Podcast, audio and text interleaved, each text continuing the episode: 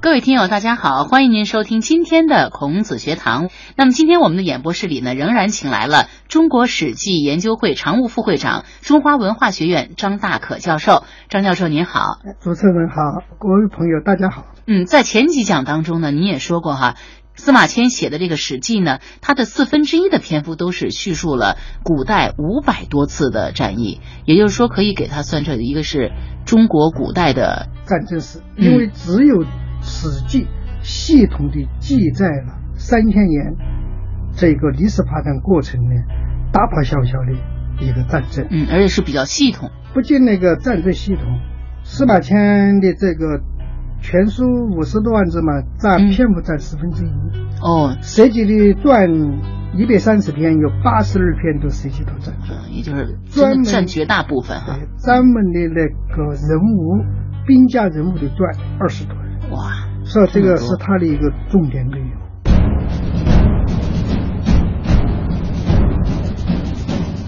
那么单从战争来看，哈，呃，在先秦诸子百家呢，各派对战争的这个定义啊是不一样的。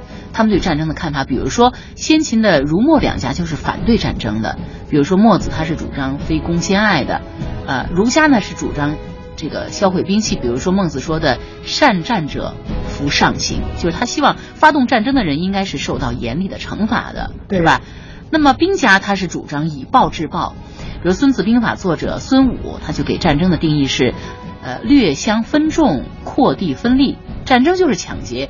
但是《史记》这部书呢，它是一部古代的这三千年的战争史哈。那么他在写这部书的时候，写了这么多的战争。他是怎么看待战争的呢？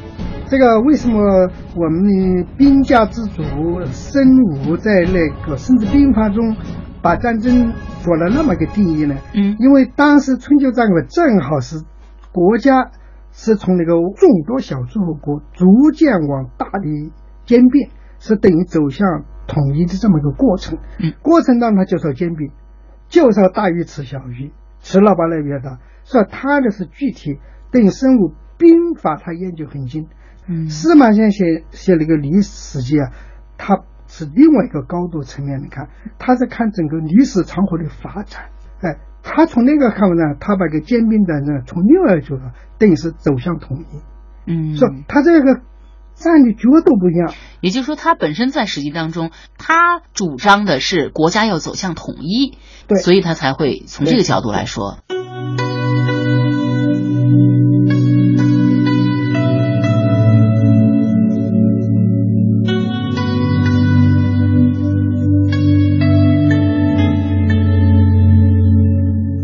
迁的他的战争观呢，当时是非常先进和进步的，不但是超越了他那个时代，嗯，甚至司马迁的战争思想可以贯彻到我们当代所有超前思想。司马迁为什么他会有这么进步的思想？我们从怎么来说他是那么个进步的东西呢？嗯，因为司马迁他那个写的书的目的，就天人就通古今之变，说通古今之变，他就是从因为从上古。到他为止，写中国三千年历史的发展，他发现那个历史的发展的过程呢，就是由小到大一个逐步民主的扩大，嗯，逐步走向一个大统一的一个过程。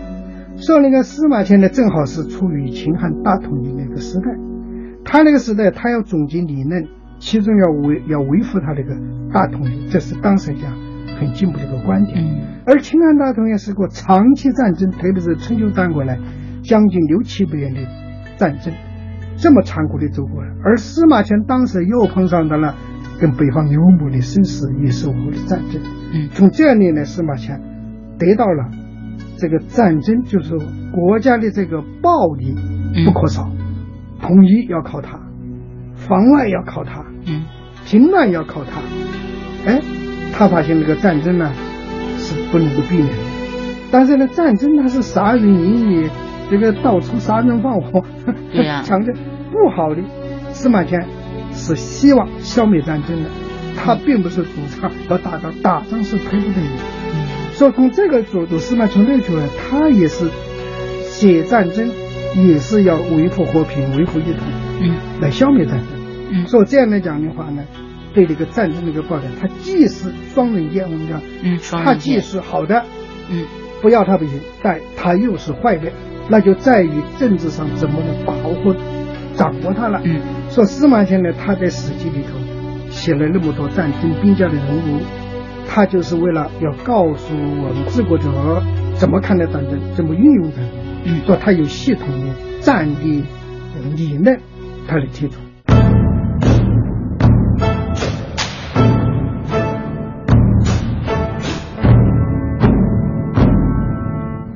子学堂回归经典，邀请中国史记研究会常务副会长张大可教授品读《史记》，带领我们一起走进司马迁笔下风起云涌的先秦时代，聆听正史鼻祖充满人性光泽的心灵史诗。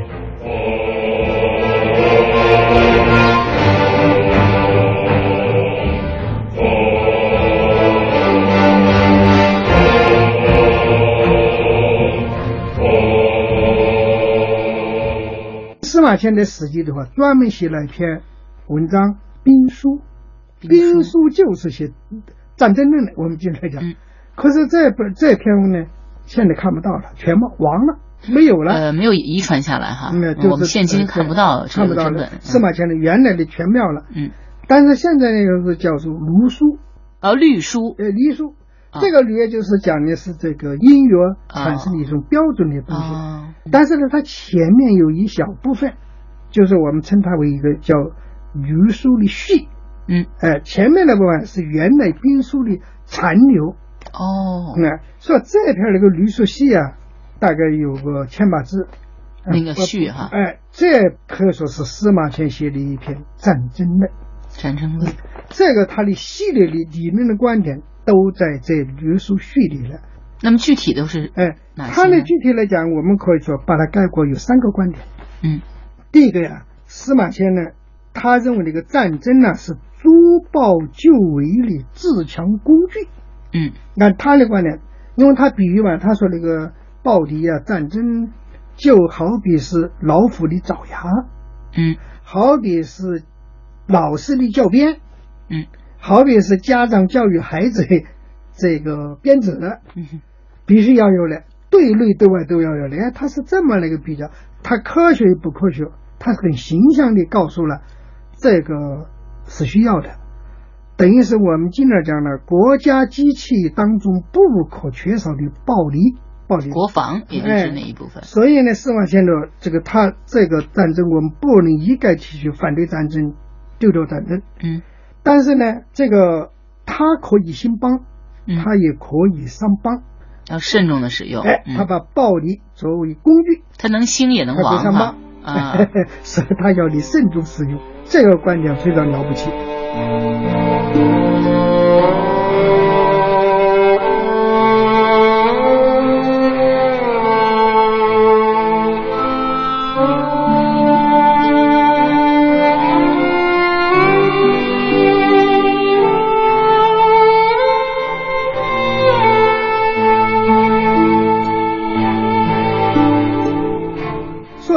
讲呢，既然是个工具，什么功能呢？嗯，工具不有个功能吗？对吧？对，他把那个战争的一个功能呢，他就做了一个比较，我们说是科学的一个定义。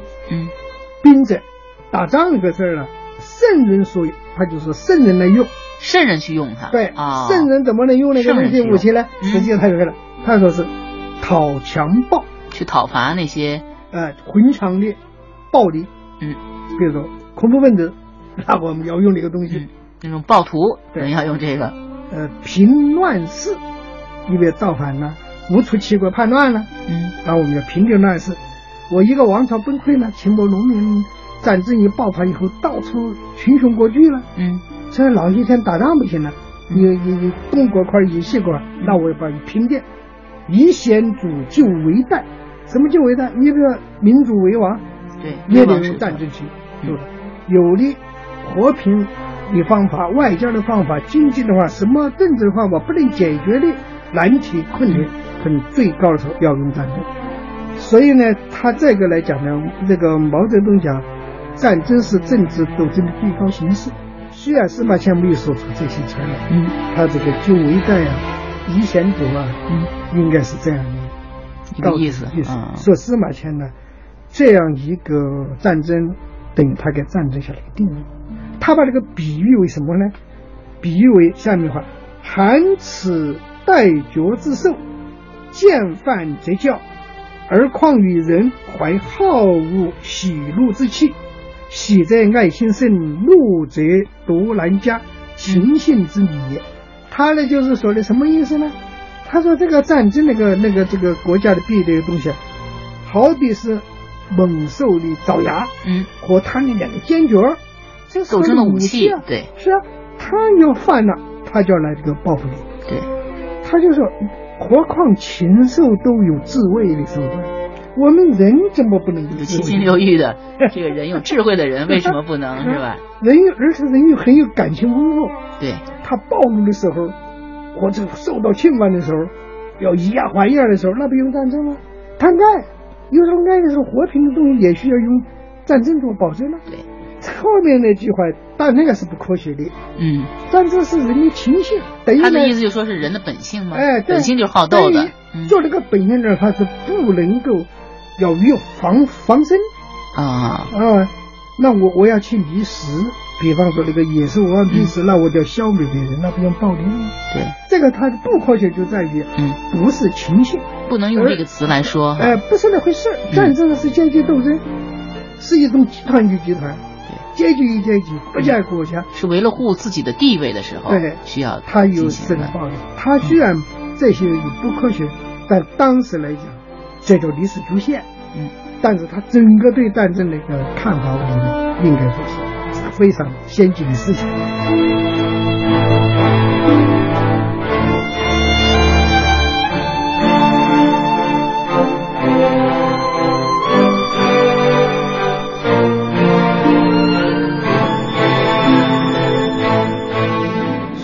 所以他呢，当然从历史上举了一系列的例子，嗯。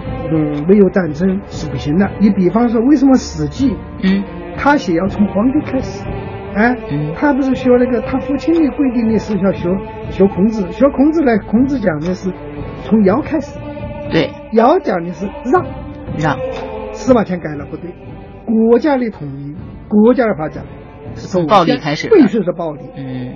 皇帝是用暴力杀了蚩尤，对。解决了个燕帝，燕帝他的后代对。政治不好，说他是用国家首先说兴邦啊，嗯。说司马迁娶皇帝，正是他这个他的这种战争观的理论，观察历史得出的，应该说比孔子那个要进步。那么节奏秦二世就说他滥用武力，穷兵黩武。所以桀纣和秦二世都是滥用武力、穷兵黩武，最后造成的是亡国，不是对兴国。亡国嗯，他在建，也就是说你，你你那个禽兽，他的爪牙，他不是乱用啊！你不要毒蛇的毒，他不乱用啊，他。他把毒用完了还损害他自己啊，他是需要用的时候的对，用，关键时刻才能不用。嗯所以那个抱怨是不能滥用，这是司马迁的第一个观点。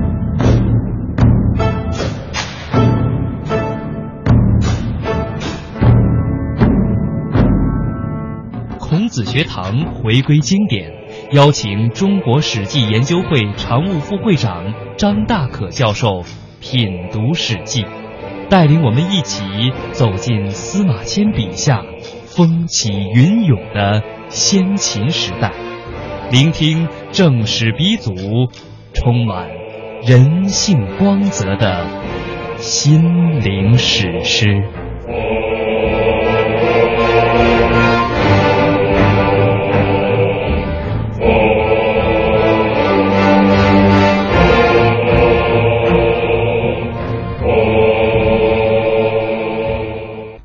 观点呢，他就认为啊，战争有顺移，顺是顺呢，用古代的人的观念，嗯，就是拿天来说话，我们天呢，，对，顺着天，顺着天道，嗯，哎，这叫顺；违反天道，就叫移。就是逆逆反的哎逆，，用我们今天的话来讲呢，就叫做正义与非正义。正义与顺就是非正义。正义的，对，义就是义就是非非正义的，嗯。所以司马迁把战争呢，他叫行之有顺义，说战争呢是要用的，这是个武器，嗯。要用于正义方面，嗯。反对义的方面。所以呢，司马迁就把这个战争呢，第一个是从他这儿呢，战争有两类，嗯，正义战争和和非正义战争，那么这个呢，就是刚才他给就在个定义上，诛强暴、嗯。平乱世、夷贤族，这些叫做正义战争。汉武帝发打击匈奴，嗯这是民族之间的斗争，国家之间比如说斗争，嗯我要保卫自己，保卫的一方是正义的，你侵略的一方就是非正义的。那凭乱世，那边呃我们那个秦朝暴政，嗯，暴政起来就我们要革他的命，对，那革命叫反暴，反暴力战争是正义的。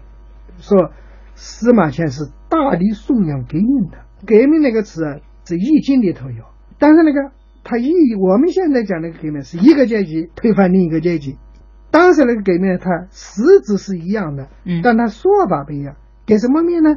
革天命，隔天命，革天下的人呢是革了天命。嗯。但是你为非作歹，你暴露百姓，这个天命呢要给你换掉，革命。所以说反暴政呢，颠覆一个暴暴政的王朝，嗯，农民起义来颠覆秦王朝这，些都是正义的这就叫正义，叫革命的。所以说，在司马迁的观点中啊，战争呢有正义非正义，用到正义的地方不能少，嗯非正义地方就要反对。如果说你这个武器很好呢，你用得正确的时候，你是胜利者；你反面了，嗯你就要失败。比如项羽就是这样的，他巨鹿之战那么勇敢，对杀那个秦兵，那他是正义的，嗯得到了全军的拥护，他胜利了。嗯后来他用到秦朝推翻了，用到人民身上来了，嗯他就走向灭亡了。对，对，就是这是司马迁的第二个观点。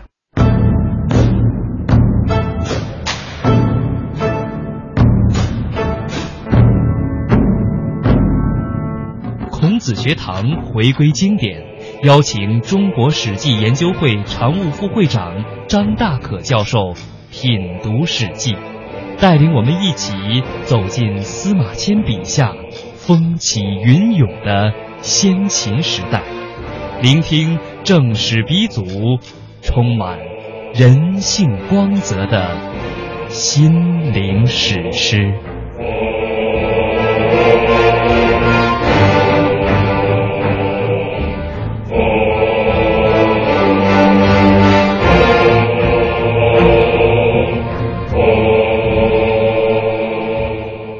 第三一个观点，既然战争是要有的要用，它是个工具。那孟子讲的“工由善其事，必先利其利其器器，”。那我们怎么来把这个战争的一个工具弄好呢？嗯说司马迁他就说，战争用之有巧拙。那既然是用的，要用的巧，嗯要用的好，用的好了，巧了也才能打胜仗啊。嗯用的不好了，也就打败仗了。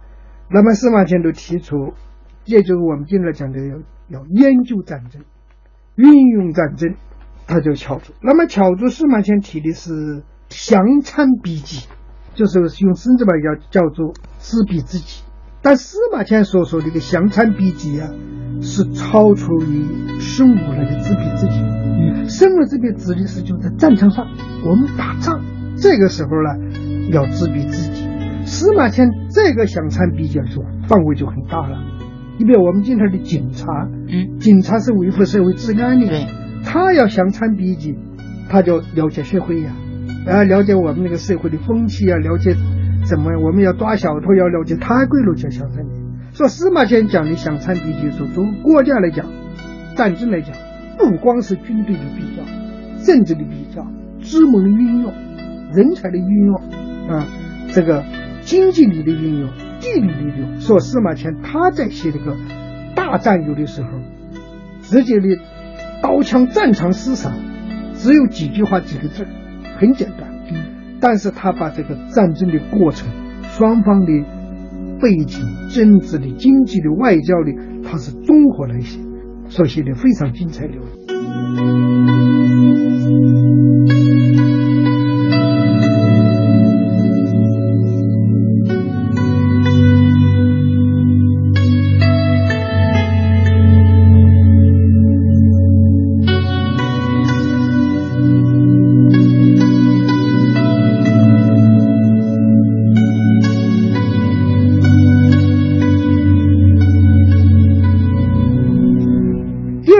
趁车将相，要好好的去用那将和相。对，要用人才。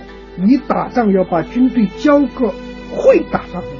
嗯，说司马迁这点来，他写了很多例子。我们比方说，尧舜很贤吗？嗯，他是给了大禹而九州矣。他会用大禹。哎，叫人一个人的智力是有限的，要用众人使才为高，是多种智力的运用应用一个融合。做了一个人才要重视，那么打仗要交给人。你比方说，我们秦统一战争的时候呢，有消灭六六个国家嘛，王翦他一个人灭了三个国，而且最重要的国，对，非常有名的大将，一个魏国，一个楚国。他的儿子是灭了燕国和齐国，嗯，另外一个韩国很弱小是瑞士的。那么王翦这么样的一个著名的将军，嗯，他碰到的对手，他灭赵国的时候碰到的一个对手就是李牧，李牧也很会打仗，嗯，打了三年他也打不下来。你看，李牧他是用那个请用反间计，嗯，反间计用间谍战，把这种赵王的时候把他除掉了，嗯，他就拿下来了。所以你看那个战争，那么一个弱国要交在手里。说司马迁说，打仗就要见识这个，你要研究战争，嗯，要运用要把握好。嗯，今天呢，我们在演播室里呢，听张大可教授给我们讲了司马迁的战争理论。那么他到底是怎么写这些战争事例的呢？这些战争对推动历史又起到了什么样的作用？欢迎您下次节目和我一同来聆听张大可教授讲述司马迁笔下的战争。